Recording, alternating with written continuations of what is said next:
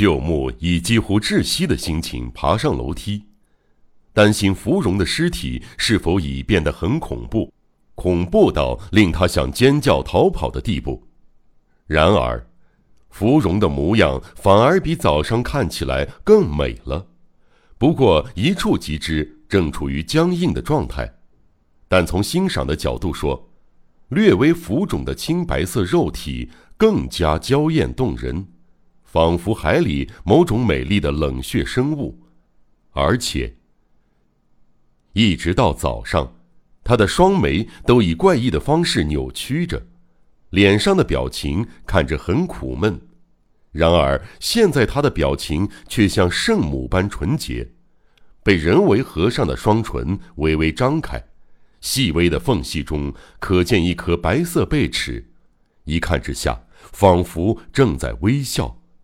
他的眼神空洞，面部肌肤通透如蜡，就像是一座大理石雕刻圣母像。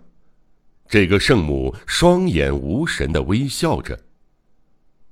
旧木的心终于放回肚子里了，甚至开始觉得方才的焦躁十分愚蠢。如果芙蓉这一瞬间的模样能够永久保存，明知这是不可实现的，他却无法决绝的断了这个念头。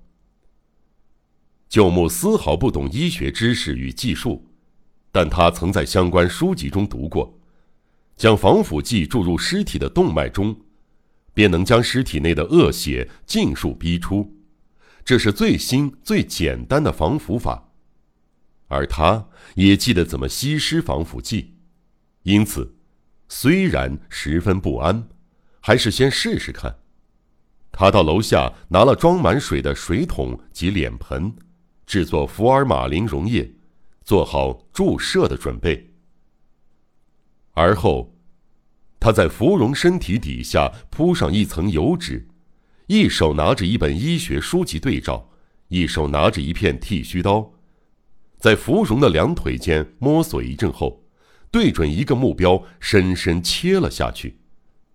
大动脉被切断了，血喷涌而出。在一大汪血水中，大动脉探出头来，像一条上下赤红的海鳗，滑溜不可抓握。舅母感觉自己好像正在进行一场手术，紧张的脸色苍白，呼吸急促。他先用针筒吸满一管防腐剂，将前端突出的针嘴插入动脉切口，再用手指紧压针管连接动脉血管的部分，避免空气流入。另一只手的手指压在压力栓上。然而，这种手术并非他这种外行人办得到。或许是因为他手指麻痹不听使唤。总之，不管他怎么按压。针管里的溶液一点儿也没有减少。焦躁之下，他只能连续使劲按压，结果液体反而喷溅到他的手臂上。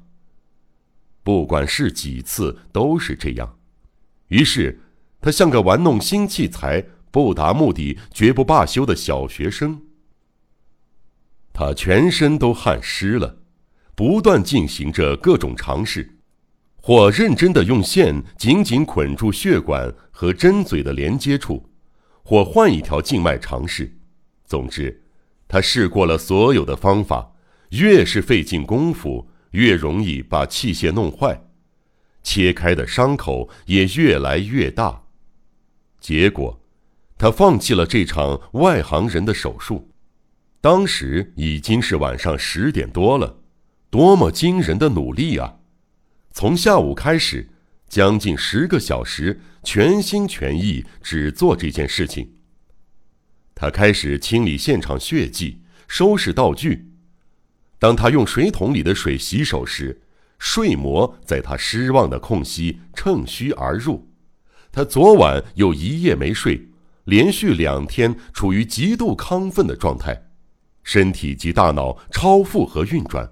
不管整件事情给了他怎样的刺激，但毕竟最后一丝力气也都被抽干了。头昏目眩的他一头栽倒在地上，如雷的鼾声在瞬间响起，睡得昏天黑地。